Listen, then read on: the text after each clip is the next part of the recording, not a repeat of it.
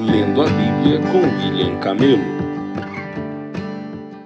Dia 8 de janeiro, Gênesis 18, 16, 19 e 38.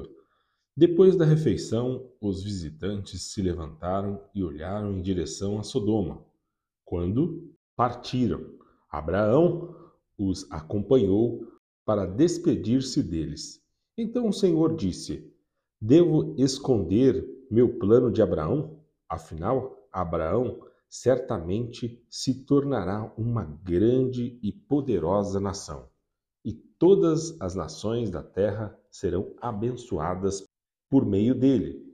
Eu o escolhi para que ordene a seus filhos e às famílias deles que guardem o caminho do Senhor, praticando o que é certo e justo. Então farei por Abraão tudo o que prometi. Portanto, o Senhor disse a Abraão: Houve um grande clamor vindo de Sodoma e Gomorra, porque o pecado dessas duas cidades é extremamente grave. Descerei para investigar se seus atos são de fato tão perversos quanto tenho ouvido. Se não forem, quero saber. Os outros visitantes partiram para Sodoma, mas Abraão permaneceu diante do Senhor. Aproximou-se dele e disse: Exterminarás tanto os justos como os perversos? Suponhamos que haja cinquenta justos na cidade. Mesmo assim, os exterminarás e não a pouparás por causa deles? Claro que não. Farias tal coisa destruir o justo com o perverso. Afinal, estarias tratando o justo e o perverso da mesma maneira. Certamente não farias isto. Acaso o juiz de toda a terra não faria o que é certo? O Senhor respondeu: Se eu encontrar cinquenta justos em Sodoma, pouparei a cidade toda por causa deles. Abraão voltou a falar: Embora eu seja apenas pó e cinza. Permita-me dizer mais uma coisa ao Senhor. Suponhamos que haja apenas quarenta e cinco justos e não cinquenta. Destruirás a cidade toda por falta de cinco justos? O Senhor disse: Se encontrar ali quarenta e cinco justos, não a destruirei. Abraão levou seu pedido ainda mais longe. Suponhamos que haja apenas quarenta o Senhor respondeu: Por causa dos quarenta, não a destruirei. Por favor, não fiques irado comigo, meu senhor, suplicou Abraão. Permita-me falar. Suponha que haja apenas trinta justos. O Senhor disse: Se encontrar ali trinta justos, não a destruirei. Abraão prosseguiu: Uma vez que tive a ousadia de falar ao Senhor, permita-me continuar. Suponhamos que haja apenas vinte. O Senhor respondeu: Por causa dos vinte, não a destruirei. Por fim, Abraão disse: Senhor, não fiques irado comigo por eu falar mais uma vez. Suponhamos que haja apenas dez. O Senhor respondeu: Por causa dos dez, não a destruirei. Quando terminou a conversa com Abraão, o Senhor partiu e Abraão voltou para sua tenda. Ao anoitecer, os dois anjos chegaram à entrada da cidade de Sodoma. Ló estava sentado ali. Ao avistá-los, levantou-se para recebê-los, deu-lhes boas-vindas, curvou-se com o rosto no chão e disse: Meus senhores, venha à minha casa para lavar os pés e sejam meus hóspedes esta noite. Amanhã poderão levantar-se cedo e seguir viagem. Não, responderam eles. Passaremos a noite aqui na praça da cidade. Mas Ló insistiu muito e, por fim, eles o acompanharam até sua casa. Ló lhes preparou um banquete completo com pão fresco sem fermento e eles comeram. Ainda não tinham ido se deitar quando todos os homens de Sodoma, jovens e velhos, chegaram de toda a parte da cidade e cercaram a casa. Gritaram para Ló: Onde estão os homens que vieram passar a noite em sua casa? Traga-os aqui fora para nós, para que tenhamos relações com eles. Ló saiu para conversar com os homens e fechou a porta atrás de si. Por favor, meus irmãos, não cometam tamanha maldade, suplicou.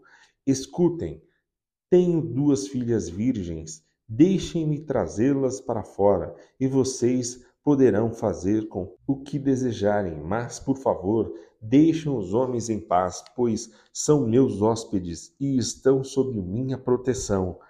Saia da frente, gritaram eles. Esse sujeito é um estrangeiro que se mudou para a cidade e agora age como se fosse nosso juiz. Faremos a você coisas bem piores do que seus hóspedes. Então partiram para cima de Ló, tentando arrombar a porta. Os dois anjos, porém, estenderam a mão, puxaram Ló para dentro da casa e trancaram a porta. Depois cegaram todos os homens, jovens e velhos, que estavam à porta, de modo que eles se cansaram e desistiram de invadir a casa. Os anjos perguntaram a Ló: Você tem outros parentes na cidade? Tire-os todos daqui, genros, filhos, filhas ou qualquer outro parente, pois estamos prestes a destruir toda a cidade. O clamor contra ela é tão grande que chegou ao Senhor e ele nos enviou para destruí-la. Então Ló correu para avisar os noivos de suas filhas: Saiam depressa da cidade. O Senhor está prestes a destruí-la. Os Rapazes, porém, pensaram que ele estava brincando. No dia seguinte, ao amanhecer, os anjos insistiram: Rápido, tome sua mulher e suas duas filhas que estão aqui, saia agora mesmo, ou também morrerá, quando a cidade for castigada. Visto que Ló ainda hesitava, os anjos os tomaram pela mão, e também sua mulher e as duas filhas, e correram com eles para um lugar seguro, fora da cidade, pois o Senhor foi misericordioso. Quando estavam em segurança, fora da cidade, um dos anjos ordenou: Corra e salve-se. Não olhem para trás, nem parem no vale. Fujam para as montanhas, ou serão destruídos. Mas Ló suplicou: Não, meu senhor, os senhores foram muito bondosos comigo salvaram minha vida e mostraram grande compaixão. Não posso, contudo, ir para as montanhas. A calamidade também me alcançaria ali, e bem depressa eu morreria. Vejam, aqui perto há um vilarejo. É um lugar bem pequeno. Por favor, deixe-me ir para lá, e minha vida será salva. Está bem, disse o anjo. Atenderei a seu pedido não destruirei o vilarejo, mas vá logo, fuja para ele, pois não posso fazer nada enquanto você não chegar lá. Isso explica por que a vila era conhecida como Zoar. Ló chegou a Zoar quando o sol aparecia no horizonte. Então o Senhor fez chover do céu fogo e enxofre sobre Sodoma e Gomorra, destruiu-as completamente além de outras cidades e vilas da planície, e exterminou todos os habitantes e toda a vegetação. A mulher de Ló, porém, olhou para trás enquanto o seguia e se transformou numa coluna de sal.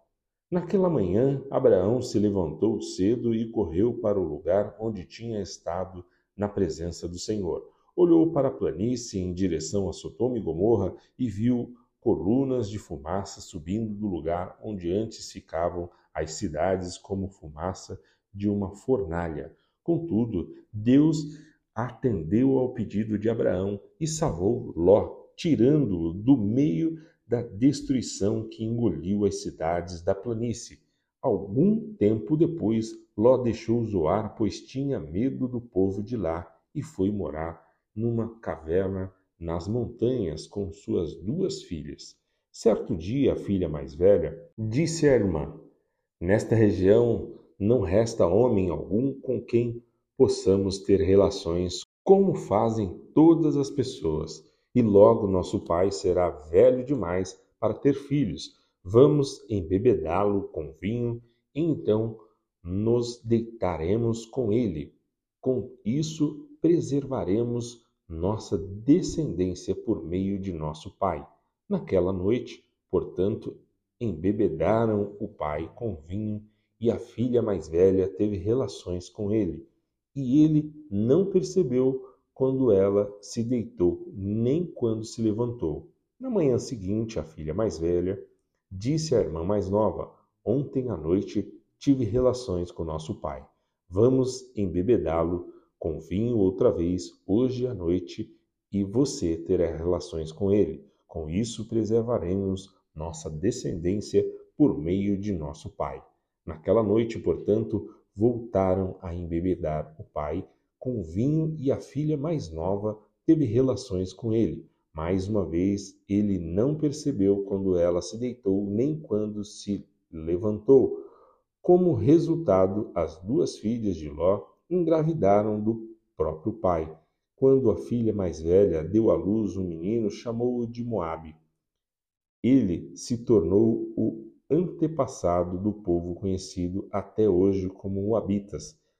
Quando a filha mais nova deu à luz um menino, chamou-o de Benjamim. Ele se tornou o antepassado do povo conhecido até hoje como Amonitas. Mateus 6, 25, 7, 14. Por isso eu lhes digo que não se preocupem com a vida diária se terão o suficiente para comer, beber ou vestir. A vida não é mais que roupa? Observem os pássaros. Eles não plantam, nem colhem, nem guardam alimento em celeiros, pois seu Pai Celestial os alimenta. Acaso vocês não são muito mais valiosos que os pássaros? Qual de vocês, por mais preocupado que esteja, pode acrescentar ao menos uma hora à sua vida? E por que se preocupar com a roupa? Observem como crescem os lírios do campo. Não trabalham, não fazem roupas e, no entanto, nem Salomão em toda a sua glória se vestiu como eles. E se Deus veste com tamanha beleza as flores silvestres que hoje estão aqui e amanhã são lançados ao fogo, não será muito mais generoso com vocês, gente de pequena fé? Portanto, não se preocupem dizendo o que vamos comer, o que vamos beber, o que vamos vestir. Essas coisas ocupam o pensamento dos pagãos, mas seu Pai celestial já sabe do que vocês precisam. Busquem em primeiro lugar o reino de Deus e a sua justiça, e todas essas coisas lhes serão dadas. Portanto, não se preocupem com o amanhã, pois o amanhã trará suas próprias inquietações. Basta para hoje os próprios problemas deste dia. Não julguem para não serem julgados, pois vocês serão julgados pelo modo como julgam os outros o padrão de medida que adotarem será usado para medi-los. Por que você se preocupa com o cisco no olho de seu amigo enquanto há um tronco em seu próprio olho? Como pode dizer a seu amigo: Deixe-me ajudá-lo a tirar o cisco de seu olho, se não consegue ver o tronco em seu próprio olho? Hipócrita, Primeiro livre-se do tronco em seu olho, então você verá o suficiente para tirar o cisco do olho de seu amigo. Não deem o que é santo aos cães, nem joguem pérolas aos porcos, pois os porcos pisotearão as pérolas e os cães se voltarão contra vocês e os atacarão. Peçam e receberão Procurem e encontrarão, batam e a porta lhes será aberta, pois todos que pedem recebem, todos que procuram encontram, e para todos os que batem a porta é aberta. Respondam: se seu filho lhe pedir pão, você lhe dará uma pedra? Ou se pedir um peixe, você lhe dará uma cobra? Portanto, se vocês que são maus sabem dar bons presentes a seus filhos, quanto mais seu Pai, que está no céu, dará bons presentes ao que lhe pedirem. Em todas as coisas façam aos outros o que vocês desejam que eles lhes façam. Essa é a essência de tudo que ensinam a lei e os profetas. Entrem pela porta estreita, a estrada que conduz à destruição é ampla e larga é sua porta, e muitos escolhem este caminho, mas a porta para a vida é estreita e o caminho é difícil, e são poucos os que encontram. Salmos 8, 1 a 9. Ó Senhor, nosso Senhor, teu nome majestoso enche a terra, tua glória é mais alta que os céus. Tu ensinaste crianças e bebês a anunciarem tua força. Assim calaste teus inimigos e todos que a ti se opõem. Quando olho para o céu e contemplo a obra de teus dedos, a lua e as estrelas que ali puseste, pergunto: quem são os simples mortais para que penses neles? Quem são os seres humanos para que com eles te importes? E, no entanto, os fizeste apenas um pouco menores que Deus, e os coroastes de glória e honra, tu os encarregastes de tudo que criaste, e puseste sob a autoridade deles todas as coisas, os rebanhos, o gado e todos os animais selvagens, as aves dos céus, os peixes do mar, e tudo percorre as correntes do oceano. Ó Senhor, nosso Senhor, teu nome majestoso enche a terra. Provérbios 2, 6 a 15. Pois o Senhor concede sabedoria, de sua boca vem conhecimento e entendimento. Ele reserva bom senso aos honestos e é escudo para os íntegros. Guarda os caminhos dos justos e protege seus fiéis por onde andam. Então você entenderá o que é certo, justo e imparcial, e saberá o bom caminho a seguir, pois a sabedoria entrará em seu coração e o conhecimento o encherá de alegria.